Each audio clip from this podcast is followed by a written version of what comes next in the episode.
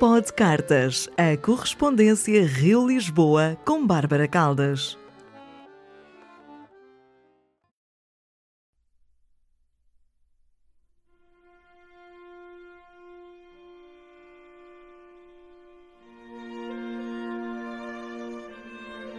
Rio de Janeiro, 7 de dezembro de 2020.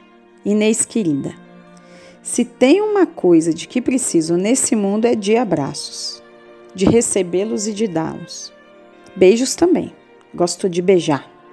O toque para mim é uma necessidade. Ficar em casa para mim é menos penoso que viver essa vida asséptica e desprovida de calor. Estar com as pessoas sem por deles demonstrar o mínimo que seja de afeto físico para mim é quase enlouquecedor. Eu vou me virando, sorrindo mesmo muitas vezes por baixo da máscara, dando cotovelinhos acompanhados de uma risada, um pequeno xiste para trazer um pouco de graça a toda essa frustração. Mas em tudo há lugar para transgressão, pois sempre há no mundo quem nos é impossível estar juntos sem acariciar. E não vou aqui tentar disfarçar dizendo que isto é algum dilema. É simples e inevitável toca-se, acaricia-se, beija-se e pronto. Ao contrário de ti, anseio pela vacina, viu? Menos pela roda da economia girando e mais pelo calor dos afetos se alimentando. E enquanto ela não vem, bem. Quem sofre um bocado é o fiodo, com meus rompantes de beijos, abraços, apertos e cheiros. Aperto-o tanto que quase espremo o pobre gato. E enquanto ela não vem, come-se macarrão e toma-se vinho, iludindo umas gulas com outras sem que possamos de fato nos enganar. Ontem assisti novamente o A Grande Beleza. E para mim é sempre impossível não lembrar do dia que o vi no cinema. Foi no primeiro dia de 2014. O Rio e o Brasil ainda ferviam na euforia da Copa e das Olimpíadas e nas mais auspiciosas promessas logo todas tão despedaçadas. E a festa de Ano Novo em Copacabana parecia ter sido ainda mais grandiosa. Quantos anos da minha vida me prometi ser a última vez que passaria a passagem de ano ali? E quando via, lá estava eu de novo. Ou por haver em minha casa algum amigo ou amigo de fora hospedado e que, claro, escolhia a nossa mais famosa festa para passar a meia-noite, ou por facilidade mesmo, pois nos anos em que morei em Botafogo, era simplesmente ir a pé, cruzar o túnel, em meio à euforia e alegria de todos e tantos, e depois voltar para casa com a sensação de dever cumprido. Dever. Essa coisa com a qual, como boa aquariana, não sou lá sempre muito boa. E vira e mexe transgrido. De 2010 para 2011, haveria o show da Daniela Mercury no palco principal. Mas ninguém queria ir. Estavam todos envolvidos em alguma recepção, comilança ou bebelança. Venha para cá, faremos isso e aquilo, depois veremos os fogos. Tantos me disseram. E eu aqui dentro de mim, querendo só ver a Daniela Mercury. Acabou que fui. Fui só mesmo. E fui com o povo. Cheguei tranquilamente a um ponto logo abaixo do palco e me encantei comigo mesma, viu? Pela escolha que eu tinha feito. E aqui olho para a tela da televisão que mostra o título da música que faz parte da trilha sonora do A Grande Beleza e compreendo o meu estado daquela noite, que era o da mais absoluta beatitude. Eu simplesmente estava onde queria estar e me alegrei com a minha decisão. E dancei, e cantei, e fui plena. À meia-noite, umas mulheres ao meu lado me ofereceram uma taça de espumante e brindamos, e nos abraçamos, e beijamos, felicitamos, desejamos-nos de coração todas as melhores coisas umas às outras. Enquanto Zeca Pagodinho entrava após o sempre belíssimo espetáculo de fogos, luzes e cores no céu. Ali vivia a beatitude de ser eu mesma.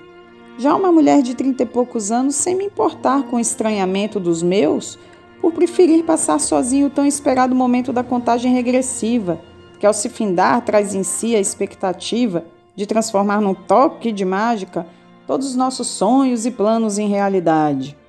Oh, quanta bobagem! Melhor me acabar no show da Daniela Mercury e depois seguir sabendo que as delícias e as lutas da vida diária continuam as mesmas. E verdade seja dita, né? Como a minha narrativa aqui já deixou claro, eu ali estava tudo, menos só. Então, de 2014 para 2015 foi a minha outra transgressão. Eu estava em dias de escrita apaixonada de um livro que ainda não lancei, imersa, em pleno delírio. Ali, ó, Natal e Réveillon pareciam coisas completamente estranhas para mim. Tudo fora a história com a qual eu estava em cada fibra minha comprometida, não era muito capaz de me estimular, não. No Natal, bem, no Natal ainda cedi.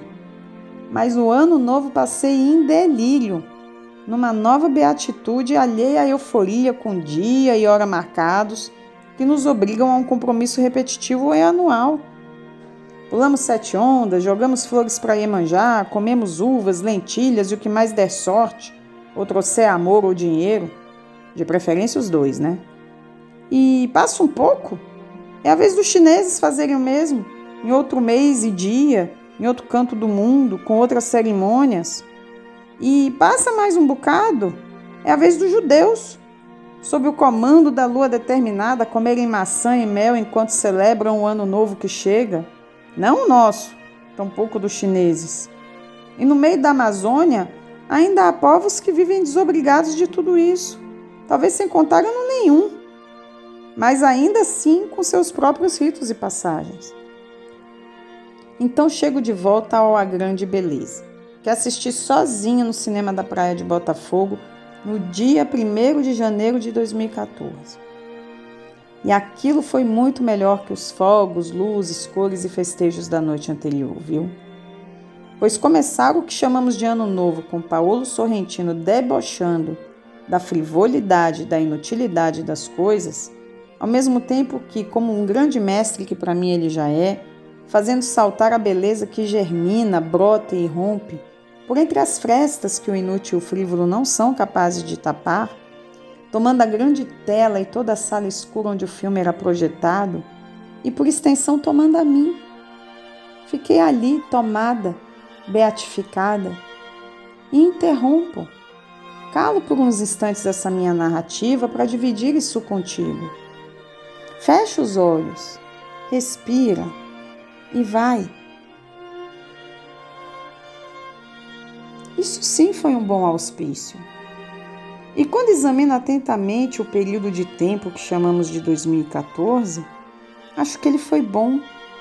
E tanto que ainda nele identifico um ponto cristalizado que posso batizar com o título do filme que acabei escolhendo para me beatificar enquanto o adentrava. Um ponto cristalizado desses que vemos em outros filmes e nos livros emergirem, tomando o universo de alguns ditos velhos ou então loucos que, pelos mais diversos mecanismos internos, migram de corpo e alma para suas subjetividades e ali ficam, por entenderem ser este o único lugar que de fato habitamos. E minha amiga, não se iluda não, viu? Somos todos uns inúteis.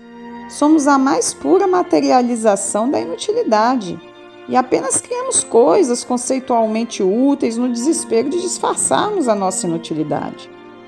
Não servimos para nada e vamos nos devorando uns aos outros e ao planeta que nos acolhe como gafanhotos insaciáveis, ao mesmo passo que tecemos teorias e mecanismos que nos convençam de que somos grande coisa.